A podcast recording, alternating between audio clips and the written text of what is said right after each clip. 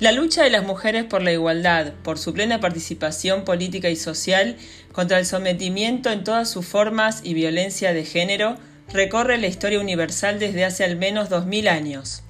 Desde la conformación de la Argentina como país, las mujeres estuvieron presentes en los hechos más importantes de la historia nacional. Sin embargo, el reconocimiento de sus derechos fue un largo camino que comenzó con acciones individuales hasta desembocar en colectivos organizados. ¿Cuántas veces competimos en el colegio por ser elegidas para representar a las damas antiguas en los actos? Nos fascinaba la idea de manejar el abanico, ponernos esos vestidos larguísimos como miriñaque, varias capas de enaguas y peinetones que para mantenerse requerían la destreza de un malabarista. Pero, ¿qué sabemos realmente de las mujeres de los principios de Argentina, más allá de esas imágenes distantes y casi etéreas que vemos en los cuadros de la época? O del estereotipo de la mujer de raza negra mazamorrera siempre cantando y de buen humor? Ahora queremos saber, ¿cómo desarrollaban su vida diaria esas mujeres que transitaron el siglo XIX? ¿Qué obligaciones y qué libertades tenían para trabajar, para educarse, para amar? ¿Se puede reconocer una relación o similitud entre las mujeres de aquellos tiempos y las actuales, en términos de mentalidad y oportunidades en distintas esferas de la vida en sociedad? Nos proponemos descubrirlo remitiéndonos al pasado, pero sin salir del aquí y del ahora. Relatoras somos Candela de Mayo, Felicitas Petrov, Sofía Escoda y Catalina Grigioni. Sean todas bienvenidas a nuestro podcast.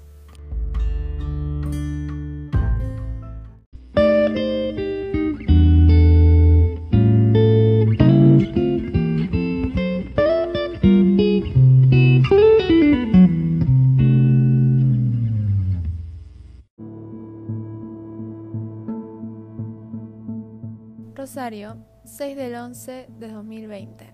Dos amigas se encuentran en el ático de la Biblioteca Nacional, en búsqueda de algún documento que date de la época rosista, para utilizar en un proyecto escolar. ¿Y Felu, encontraste algo de utilidad?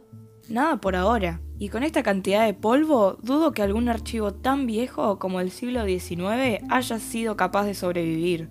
A ver, espera, revisemos por las dudas esta última caja. Mira este escrito y tiene la fecha que necesitamos.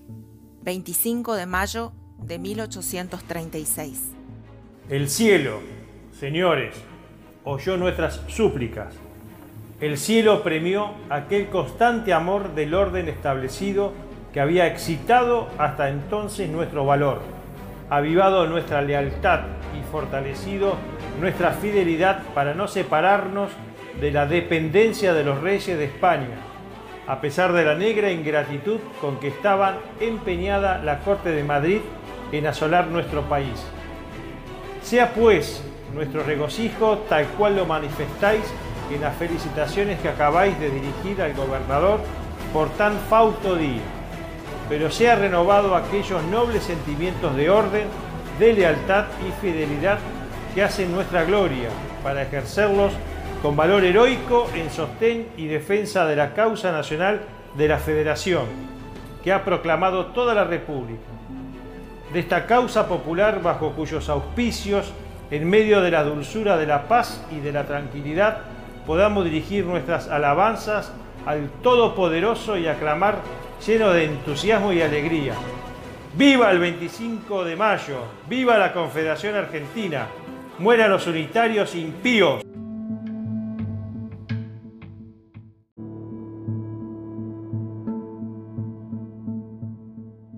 Mirá, y acá abajo dice, uno no puede negar que este discurso encierra una notable hermenéutica de la Revolución Argentina, capaz la más próxima a la verdad.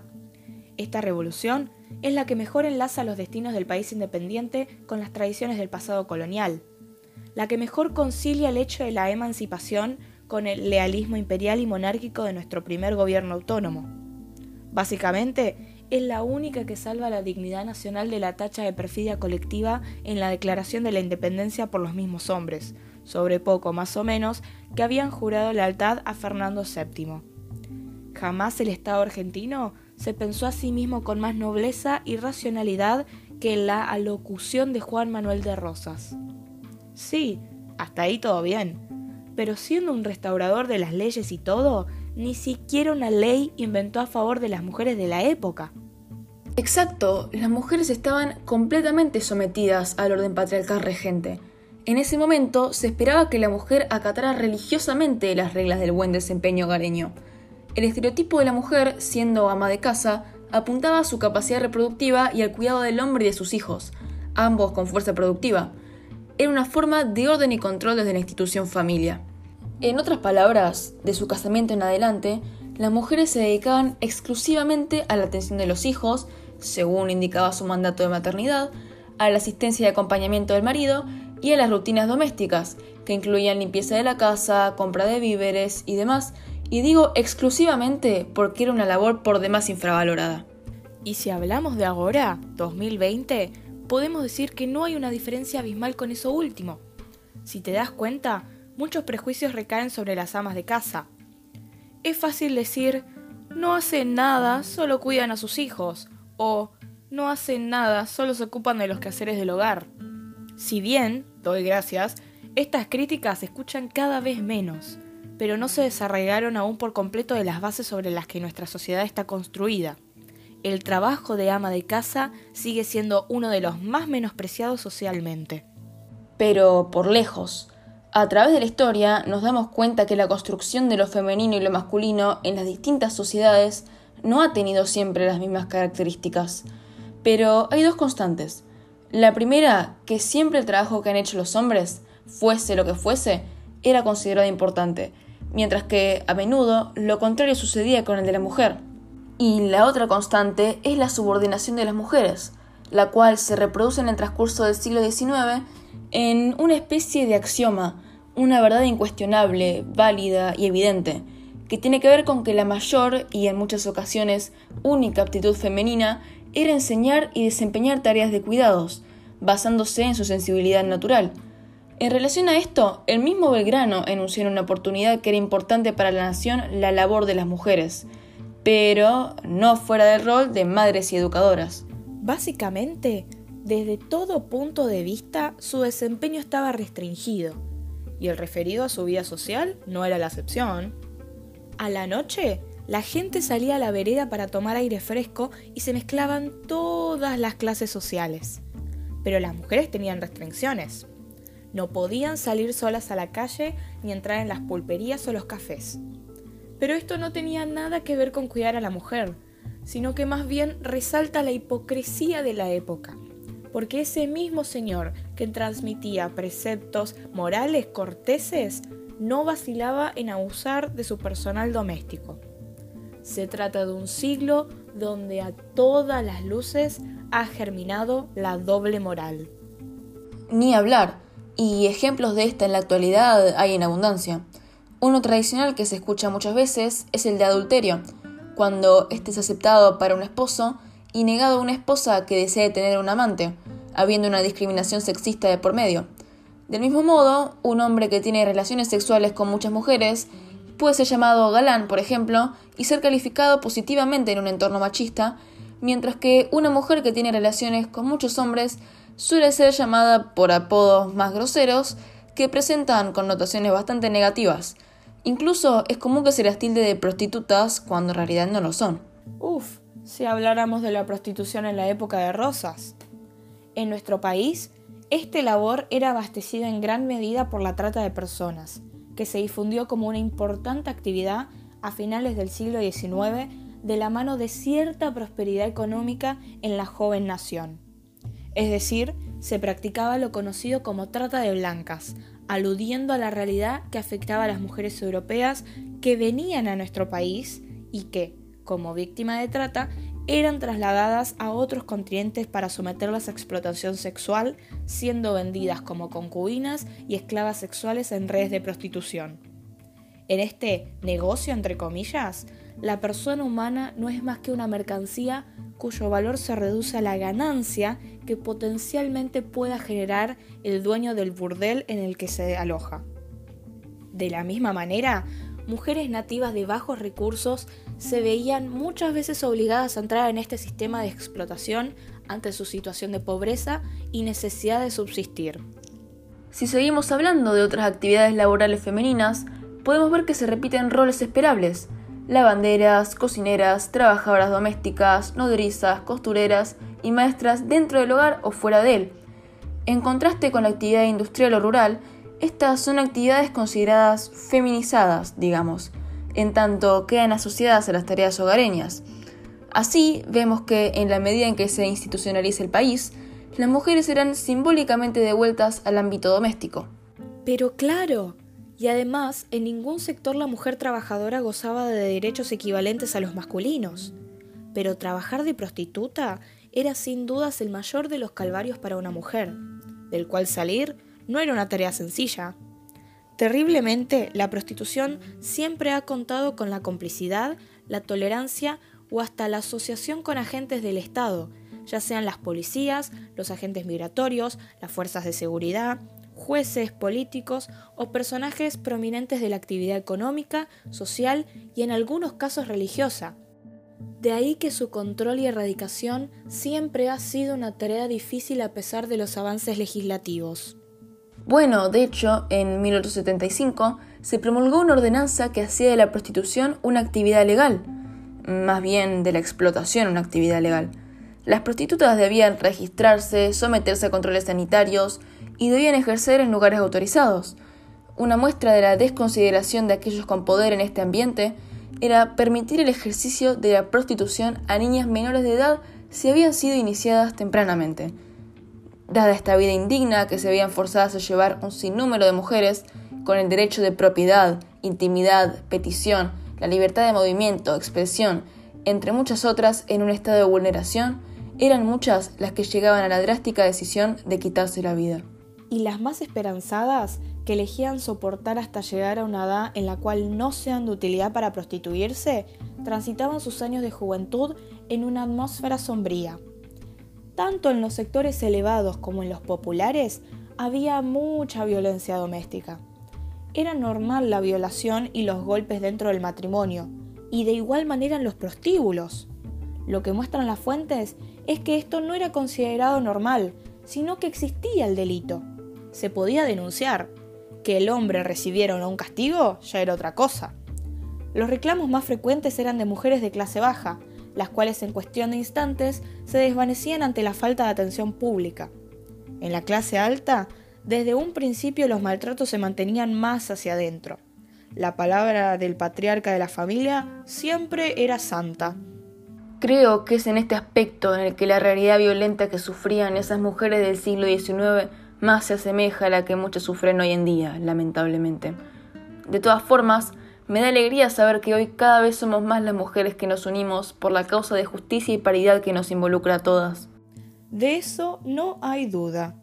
Y a su vez, hoy, en la mayoría de las culturas, ahora tenemos la posibilidad de elegir de quién enamorarnos, cuándo enamorarnos y si enamorarnos.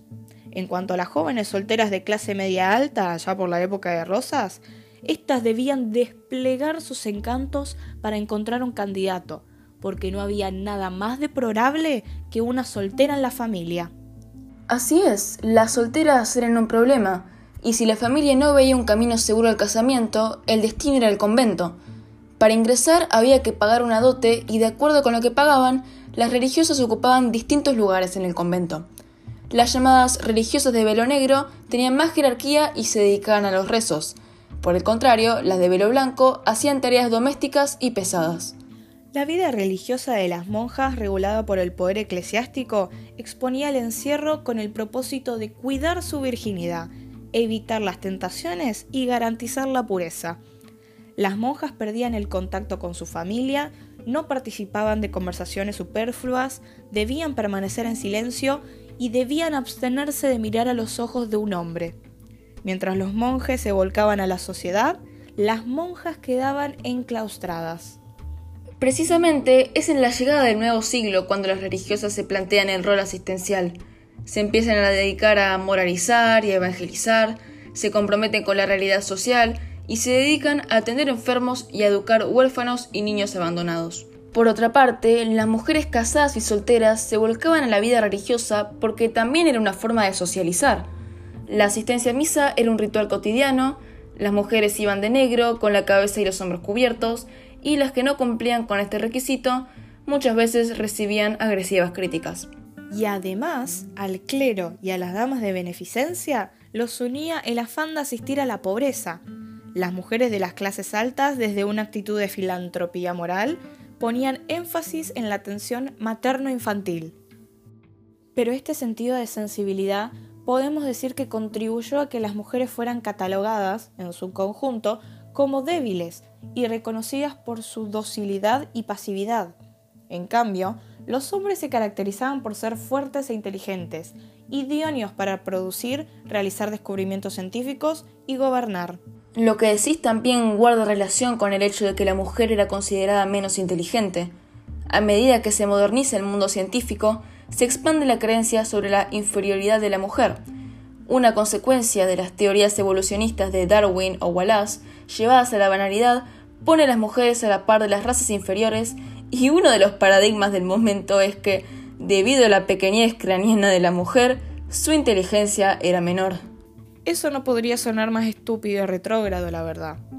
Pero contrario a esas creencias masculinas, las mujeres contaban con una destacable astucia y muchas tenían una gran noción de temas políticos, si bien en ellos no tenían campo de acción hubo un grupo de mujeres que se dedicó a defender la revolución y que reunía a la clase política en sus salones durante las clásicas tertulias. Una de las figuras centrales fue Anita Perichon, una joven francesa muy seductora y muy criticada porque hacía lo que quería y no le importaba el que digan. En sus salones se reunía la clase política y allí pasaba de todo, discusiones, intercambio de información e intrigas. Otra figura importante fue Mariquita Sánchez de Thompson, una mujer muy culta que también abrió su casa para muchos encuentros culturales y políticos de los criollos. Si llevamos eso de la ocupación de cargos influyentes o más sustanciales a la contemporaneidad, la realidad es que los hombres siguen manteniendo su supremacía. Por más que la presencia de la mujer es aceptada en el mundo del trabajo actualmente, su inserción en este universo queda asociada a las dificultades y obstáculos que trazan un movimiento ambiguo y sexaviante. Si nos referimos a los cargos políticos en Argentina, podemos decir que durante la última década se han registrado oscilaciones en la participación femenina en ambas cámaras, pero sin superar nunca el 42%. De todas maneras, antes era indirectamente nula nuestra participación en la política. Aún en los albores del siglo XIX, las mujeres de clase alta, al igual que los hombres, recibían educación en la casa, en los conventos o en colegios. En lo que concierne a los sectores populares, la mayoría de las personas que los componían eran analfabetas. En cuanto a educación universitaria, sí era algo a la que las mujeres particularmente no se les permitía acceder. Por ello, en su afán de estudiar, se dice que algunas asistían vestidas de hombres. Mirá, Felu, sobre lo que recién comentabas, encontré un recorte de La Aljaba, un periódico en Buenos Aires dedicado al bello sexo argentino, como define la mujer. Estaba editado por una mujer, justamente, la uruguaya Petrona Rosende de Sierra.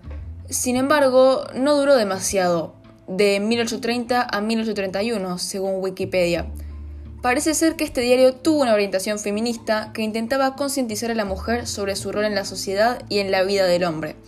Veamos lo que dice.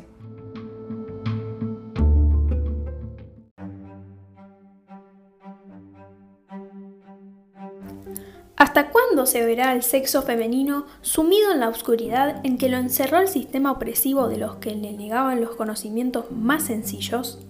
Parece que los que sostienen que las mujeres deben vegetar en la más grasa ignorancia las consideran formadas de otra materia diversa a la suya, y que por ser variada, la sustancia debe por consiguiente serlo también el espíritu.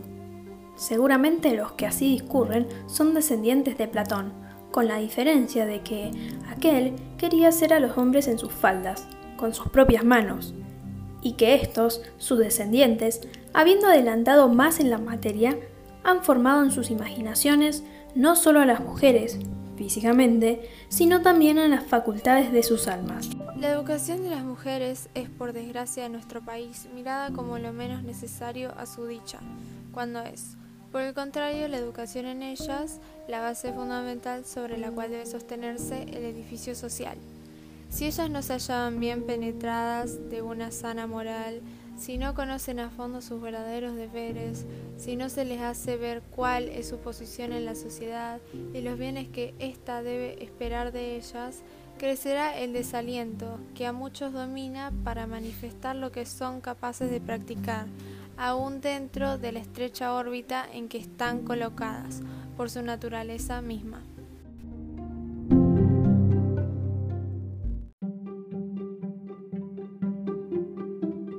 En respuesta a los reclamos que planteaban estas mujeres, hacia el año 1850 un alto porcentaje de la población ya asistía a las escuelas públicas y particulares, y la demanda de docentes comenzaba así a aumentar de manera vertiginosa. La docencia era una actividad eminentemente masculina hasta que se produjo la apertura de instituciones encargadas de la formación de docentes a la que las mujeres accedieron masivamente. De esa manera, se operó una notoria transformación de dichos ámbitos educativos. La presencia de figuras locales, más el aporte de mujeres inmigrantes provenientes de Europa y del norte de América, dotó de ideas renovadoras a las prácticas pedagógicas. Así, con esta introducción paulatina de la mujer a contextos académicos, fue como, finalmente, la Universidad de Buenos Aires comenzó a admitir mujeres en 1880. La primera carrera que se abrió a las mujeres fue medicina, porque se creía que era una continuación de las capacidades de cuidado propias de las mujeres. También se abrieron para ellas carreras como obstetricia, odontología y farmacia. La primera mujer universitaria fue Elida Paso, hija de un farmacéutico, pero Cecilia Grierson fue quien se graduó primero en medicina en 1889. Ella luego se dedicó al cuidado de madres y niños de escasos recursos. ¡Qué increíble! pensar que hace más de 100 años todo eso lo teníamos restringido.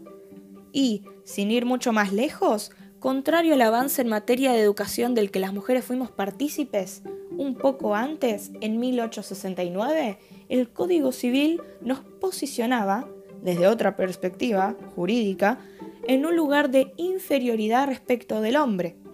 Mirá, acá encontré una copia del documento.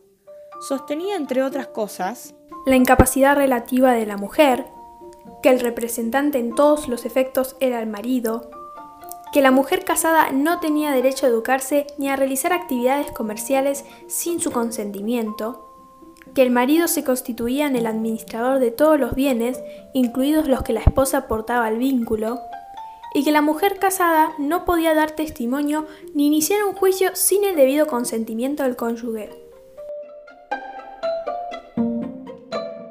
Entonces, la mayoría femenina pasaba del control paterno al del marido. Sí, y a esto se le sumaron otras cosas que soportar, como la carencia del derecho al sufragio, porque cuando en 1821 se sancionó el voto universal para los varones, las mujeres fueron excluidas. Para su fortuna, con la llegada de inmigrantes a partir de 1870, comienza un periodo de reivindicaciones sociales, encabezadas principalmente por los inmigrantes anarquistas y socialistas que luchan por los derechos civiles, políticos y sociales. Las mujeres en simultáneo comienzan a denunciar su consentimiento. El inconformismo femenino no fue una actitud elaborada bajo principios teóricos, sino en acto, con participación activa y protagónica. Es decir, en la segunda mitad del siglo XIX comenzaron a realizarse movilizaciones colectivas, la huelga de las maestras de San Luis, en 1881, inició una seguidilla de protestas y paros de los talleres de costureras, las mucamas y nodrizas, las cocineras, las telefonistas, etc., que sufrían explotación salarial e indignas condiciones de trabajo, pero también la desigualdad de trato frente a los trabajadores varones en todos los órdenes. Bueno, si hablamos de salario actualmente en nuestro país, los hombres cobran un salario 20,2% mayor que las mujeres, en promedio. El salario bruto promedio de los trabajadores de unidades productivas es de 51.203 pesos y el de las trabajadoras 42.585 pesos. Las explicaciones se encuentran en la concentración de mujeres en sectores económicos como administración pública, defensa y seguridad social, enseñanza en comercio, y no en sectores como la construcción, la minería, las manufacturas y el agro, que suelen dejar más ganancias. Exacto, lamentable. Pero sin el asentamiento del feminismo en aquella época, hoy aún seríamos incapaces de manifestarlo. El feminismo se estableció en Argentina a fines del siglo XIX. Mujeres anarquistas, socialistas y librepensadoras iniciaron así reclamos en conjunto. Entre las primeras organizaciones sindicales de trabajadoras se destacaban la Sociedad Cosmopolita de Obreras Costureras, le siguieron otras que nuclearon a tejedoras y devanadoras, a chalequeras y pantaloneras, etc. Una de las huelgas más importantes de comienzos del siglo XX paralizó la refinería argentina de Rosario, donde hombres y mujeres compartieron la lucha exigiendo la jornada de ocho horas. Desde principios del siglo XX, las mujeres reclamaron con fuerza el divorcio y el voto femenino. Pero había discusiones entre las propias mujeres sobre qué tipo de sufragio. ¿Universal? ¿Calificado? Recién en 1947, con el impulso de Eva Perón, el Congreso aprobó el voto femenino. Definitivamente el feminismo en Argentina cobró mucha más fuerza en el siglo XX. Pero en cuanto al siglo XIX, se destacaron bastantes mujeres que en todos los planos, con coraje desafiante, no aceptaron la sumisión y el disvalor con que eran tratadas sus congerentes, inscribiendo sus dotes personales en la historia argentina y efectuando el invalorable aporte que abrió nuevos espacios para la práctica política, cultural y social de todas las mujeres en nuestro país. Sin dudas, se trata de figuras que no han quedado solamente como ejemplos heroicos, destacados o singulares, sino que sobre todas las cosas, a través de su acción, han promovido el cambio en las representaciones simbólicas acerca de las potencialidades de las mujeres, y así se han convertido en verdaderas referentes, vigentes más allá de su tiempo histórico-social. Una de ellas es Camilo Gorman. Mira, acabo de encontrar un libro sobre su vida. Analicemos este fragmento si querés.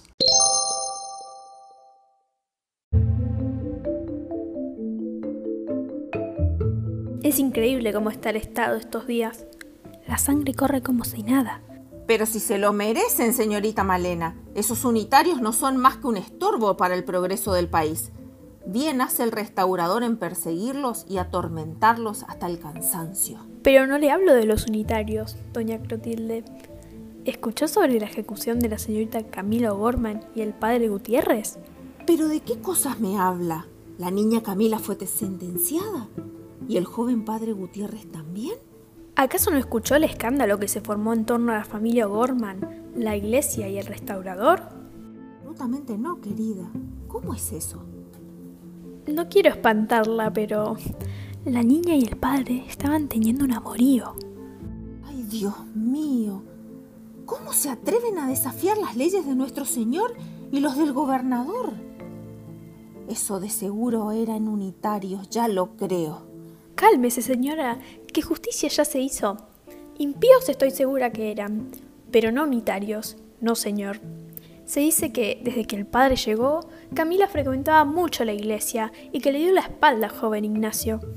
Don O'Gorman no tenía las expectativas de que su hija se case. Ya estaba a punto de mandarla a un convento, mire usted. Por eso la dejaba salir como si nada a la parroquia, para que se conecte más con Dios. Dios santo, estos jóvenes de ahora. Pero que quede entre nosotras, ¿eh?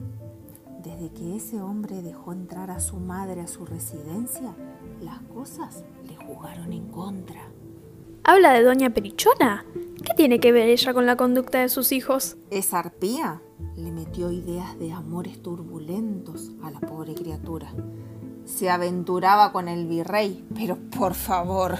De todas maneras, doña Clotilde, fue injusta la manera en la que terminó la vida de esos dos amantes. ¿No lo cree? Mm, no lo creo ni lo dudo, ¿eh? Bien merecido lo tenían.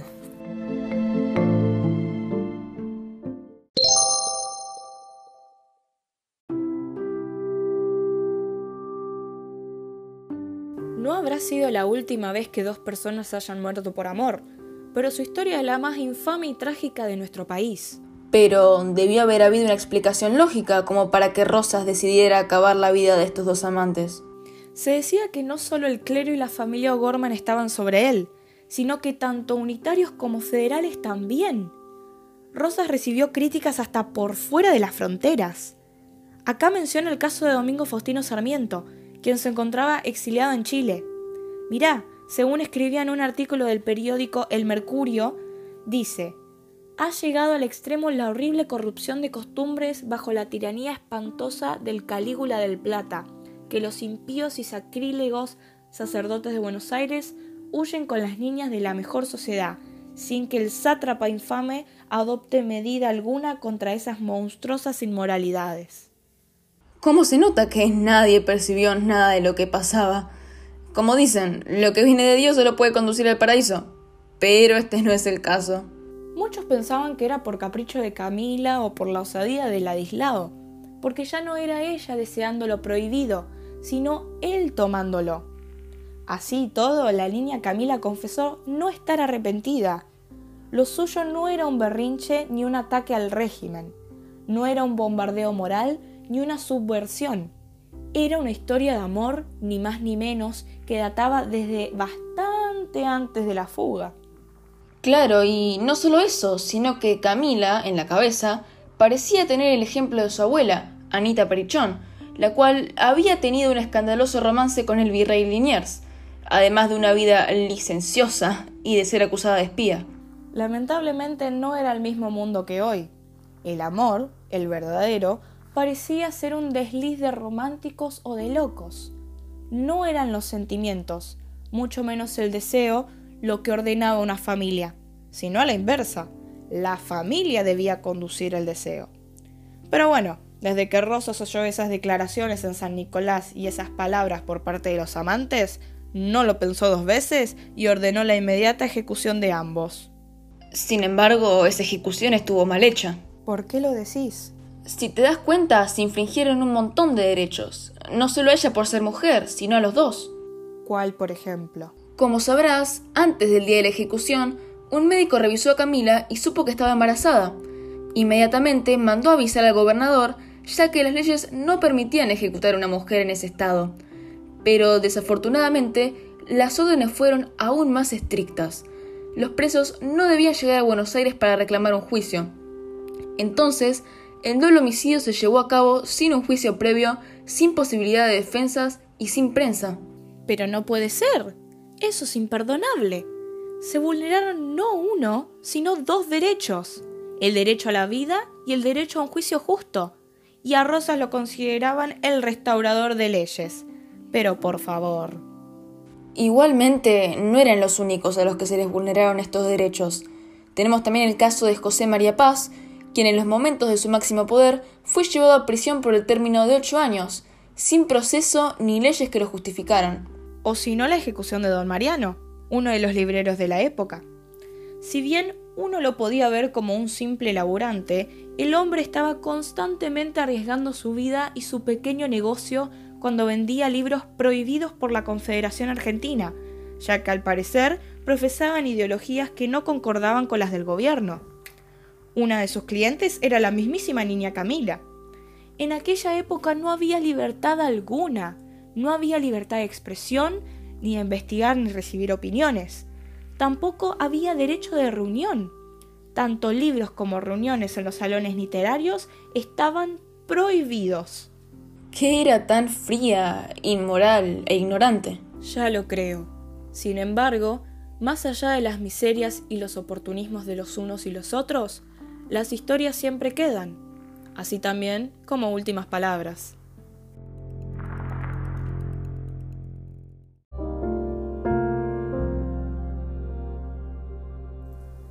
Voy a morir, y el amor que me arrastró al suplicio seguirá imperando en la naturaleza toda. Recordarán mi nombre, mártir o criminal. No bastará mi castigo a contener una sola palpitación en los corazones que sientan.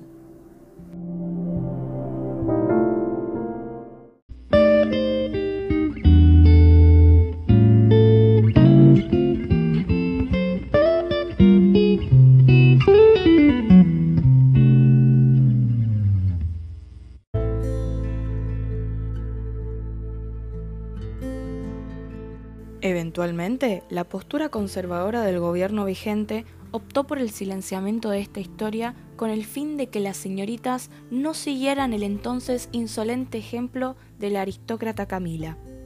Aún así, sus palabras supieron transgerir fronteras temporales y al día de hoy son una inspiración para numerosas mujeres, impulsándolas a que vivan el amor como más puro lo sientan en lo personal, y no como lo sienta la sociedad y el mandato limitante que muchas veces parece querer imponer.